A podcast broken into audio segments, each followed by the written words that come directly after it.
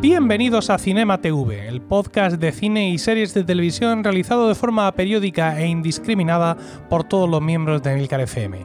Este es el capítulo 24 y hoy es 6 de abril de 2020.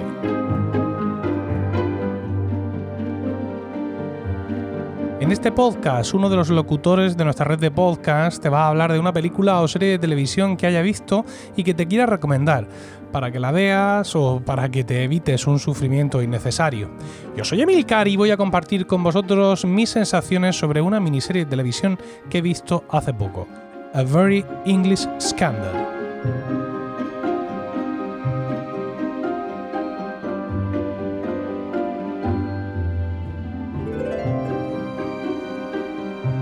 A Very English Scandal es una miniserie de tres episodios coproducida por la BBC y por Amazon dentro de su programa Prime Originals. Fue estrenada en mayo de 2018 en el Reino Unido y subsiguientemente en el resto de países donde Amazon Prime Video tiene presencia. La serie se centra en lo que se conoció en la política británica como el escándalo Thorpe, el líder del Partido Liberal, Jeremy Thorpe, mantuvo un romance clandestino homosexual con un joven llamado Norman Scott durante los años en los que las relaciones sexuales entre hombres eran ilegales en el Reino Unido. Con el paso del tiempo y justo antes de su auge político, la relación entre ambos, muy tormentosa, finalizó, pero la sombra de ese secreto del pasado pesaba sobre Jeremy Thorpe, quien no estaba dispuesto a dejar que nada obstaculizara su camino al puesto de primer ministro.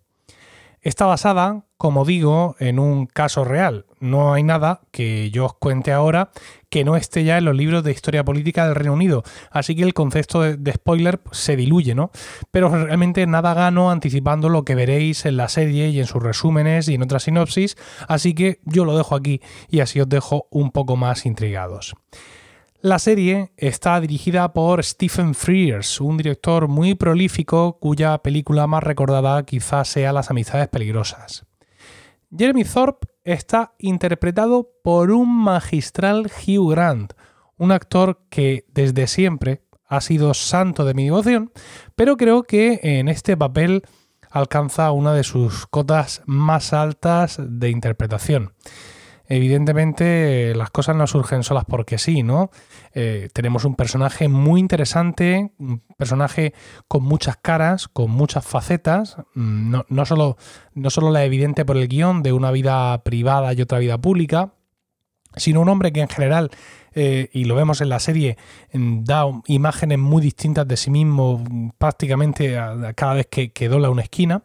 Tenemos el guion, un guion muy bueno y también una impecable caracterización del propio actor para que se parezca en lo más posible al, original, a Jeremy Thorpe.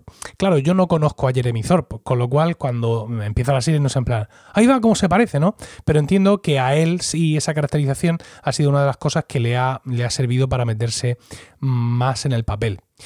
Eh, y luego tenemos otra cosa, ¿no? Y es el partener de Hugh Grant, Ben Whishaw en el papel de el joven amante Norman Scott. En esta miniserie vemos cómo Hugh Grant y Bishop eh, libran un duelo interpretativo descomunal, del que sin duda sale ganador el espectador. Esto sí me, gusta a mí decirlo, ¿no?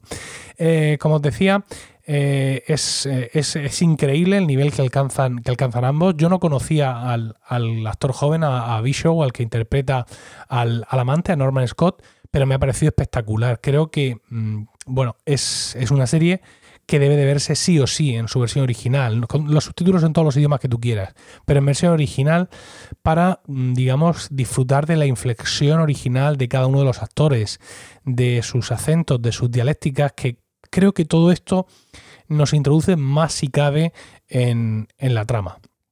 Aparte de estos dos increíbles actores, eh, para mí, los dos actores principales, por así decirlo, los dos actores protagonistas, tenemos secundarios de lujo, entre los que me permito destacar a Alex Jennings en el papel de Peter Bessel, amigo y colega de escaño de Jeremy Thorpe, y en menor medida a Patricia Hodge, que interpreta a Ursula Thorpe, la madre del político protagonista de, la historia. Digo en menor medida porque, ah, bueno, eh, hay muchos secundarios, he dicho que teníamos secundarios de lujo, pero tienen muy poco peso. A ver cómo explico yo esto. Es decir, efectivamente, una vez que has visto la serie, pues sabes quiénes son los secundarios, pero su peso, su, protagonismo, su influencia en la historia está muy repartida conforme avanza la propia historia, ¿no? Realmente eh, el personaje que encarna Alex Jennings, eh, Peter Bessel, este amigo y colega eh, político de Jeremy Thorpe, es el único personaje que tiene una presencia más estable durante, durante los tres capítulos. El resto de secundarios pues entran y salen de cierta forma de la escena. Hay momentos en los que son más relevantes, hay momentos en los que no, según se van cruzando en las vidas de Jeremy Thorpe y de eh, Norman Scott, ¿no?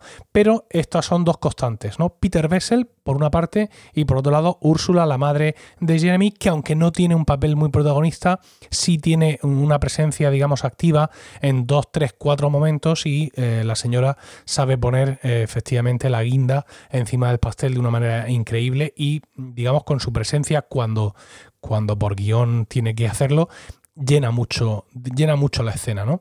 Pero mm, básicamente eh, Hugh Grant y Ben Whishaw están, eh, son los que llevan todo el peso sobre sus hombros de las tres horas que dura esta miniserie, estos tres capítulos.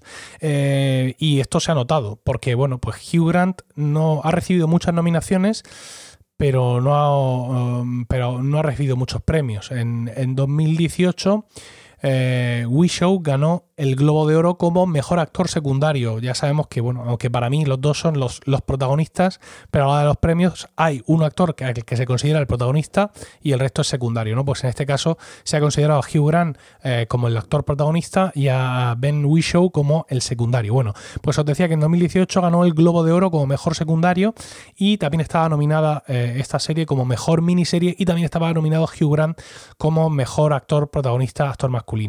En 2019, Wishow de nuevo ganó el Emmy como mejor actor secundario y eh, además, hablando de premios, se consideró a esta serie como la ganadora de los premios BAFTA, que son los premios de la Academia Británica para Cine y Televisión, porque en la edición de 2019 que em, premia eh, producciones de 2018 ganó cuatro premios, a saber, mejor director de la serie de, de serie de ficción para Stephen Frears, Mejor actor secundario, una vez más, para Ben Whishaw. Mejor diseño de vestuario, para Susan Cave. Y mejor edición de serie de ficción para Pia Di Choula. Ah, os decía ah, al principio que del duro interpretativo entre Hugh Grant y Ben Whishaw, el, el, que sale ganador es el espectador. Ahora que veis que Whishaw ha ganado tres premios, un Globo de Oro, un Emmy y un BAFTA, podéis pensar que está mejor que Hugh Grant, ¿no? Bueno, eh, Hugh Grant mm, tiene que luchar contra el peso de que, eh, por muy bien caracterizado que esté, tú ves a Hugh Grant. ¿Vale? Cosa que ya os digo que se olvida en muchos momentos. Sin embargo, este actor, que es relativamente desconocido, pues mm, básicamente se está haciendo un papel a su medida, ¿no? En muchos aspectos. Y luego hay que pensar en la competencia de los premios también. Es decir, es posible que aunque eh, comparativamente podamos pensar, o incluso mm, la crítica, que no lo sé, pueda pensar que Hugh Grant ha estado mejor que Ben Whishaw, pero hubiera eh, muchos más actores eh, protagonistas de otras series que comparativamente también estuvieran mejor que Hugh Grant y que sin embargo Ben Whishaw tuviera menos competencia y por eso se llevó eh, los premios. Pero bueno, insisto, da un poco igual porque sin lugar a dudas aquí el que ha ganado en esta competición, insisto, ha sido el espectador.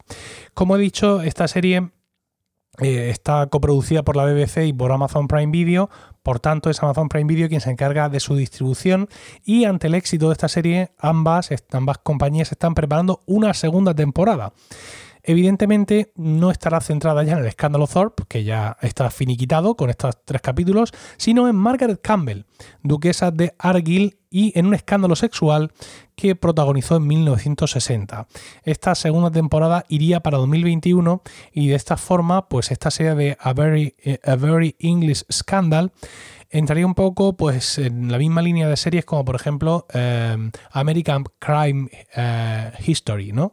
Que es una serie que hasta ahora ha tenido dos temporadas y en cada una de esas temporadas se ha hablado de un crimen distinto, ¿no? Pues aquí estaríamos ante algo parecido, ¿no? Pues sí, escándalos digamos muy ingleses, muy muy británicos, por así decirlo, y hablaremos un poco más de eso, eh, y, que han, han, rodeado pues, el mundo público y el mundo de la política en el Reino Unido.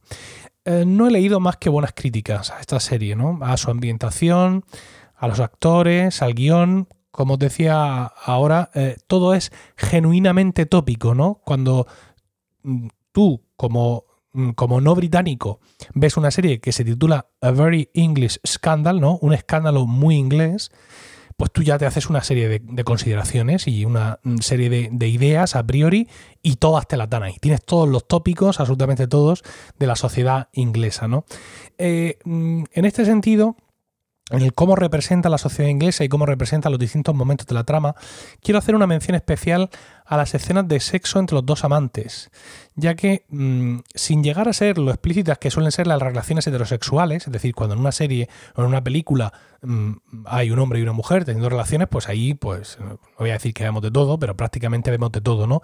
Sin embargo, cuando esto ocurre con, relaciones homosexuales, pues se le suele dar, digamos, más cancha a las mujeres, y todos eh, sabemos por qué, que no significa que lo entendamos, pero sin embargo, cuando la relación homosexual es entre hombres, parece que no se llega a explicitar tanto, ¿no? Sin embargo, aquí sí, aquí sí, sí vemos momentos bastante explícitos, no solo en lo visual, sino también en los diálogos, ¿no? Eh, y te deja todo un poco con la boca abierta. No porque tú te llegues a escandalizar, sino porque, insisto, no estamos acostumbrados a ver tanto riesgo en títulos que, digamos, no son de género, ¿no? Si vemos una película que podemos considerar de género, o sea, una película de, género homosexual que trata problemas de los protagonistas que son homosexuales, ya eh, digamos que no sé si me estoy explicando bien, pero sabéis más o menos las películas de las que os hablo, pues sí, ahí sí estamos acostumbrados a ver eh, escenas sexuales un poco más explícitas, ¿no?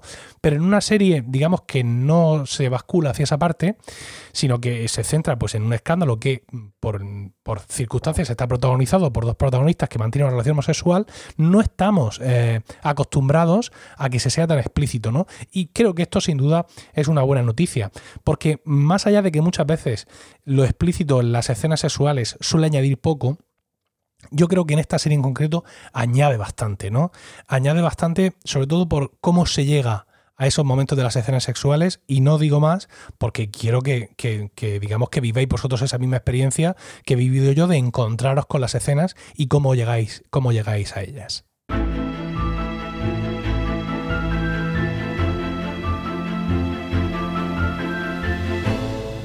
¿Recomendada esta serie? Pues como ya podréis suponer, sin lugar a dudas, son un total de tres horas que se te van a quedar muy cortas. Yo la he visto en, varios días y no sé si recomendar esto o recomendar un binge watching, ¿no? Verla de seguido, como hicieron mis padres, por ejemplo. Eh, me debato entre en recomendaros que la devoréis, ¿no? Y que os busquéis un espacio en un momento dado y que veáis todos los capítulos seguidos, o no, o que veáis cada capítulo por separado, incluso con días de distancia, para mm, mm, paladearla, para saborearla más. Yo creo que es una serie que admite más de un visionado, ¿no? Porque mira, hay un montón de escenarios, hay un montón de personajes, hay un montón de pueblos. Toda la trama mm, se desarrolla durante varios años reales, por así decirlo, con lo cual dan lugar a muchos cambios en la vida de los personajes y por tanto hay muchos secundarios que salen y entran, muchos entornos, muchos... mucho de todo, ¿no? Muchísimos detalles y eh, como te decía, entran y salen de, la trama muchas veces sin tiempo a saborearlos, ¿no? Le has cogido cariño a un secundario y de pronto, bueno, pues ya cambia el momento, cambia, ya estamos en el año siguiente o en dos años después y ese secundario ya desaparece. Así que yo creo que si le das un segundo visionado, como que, te queda más redondo. Yo os voy a contar lo que yo he hecho, yo la he visto solo y ahora estoy planificando el verla con Rocío, ¿no? Es decir, primero un visionado solo, Rocío mi mujer, y luego un visionado con, con mi pareja, porque yo la voy a disfrutar muchísimo la serie de nuevo, voy, como os decía, a poder recabar un poco más todos esos detalles y además voy a disfrutar de verla con alguien que la está viendo por primera vez, ¿no? Voy a ver cómo se sorprende ante los giros de la trama y cómo la disfruta viéndola, viéndola por primera vez, así que bueno, pues creo que esta forma de verla para mí va a resultar interesante y sin duda también es la que eh, si podéis os recomendaría para vosotros.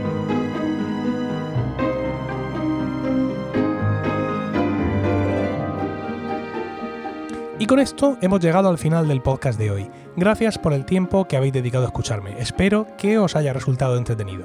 Tenéis toda la información y enlaces de este capítulo en emilcar.fm barra cinematv, donde esperamos vuestros comentarios.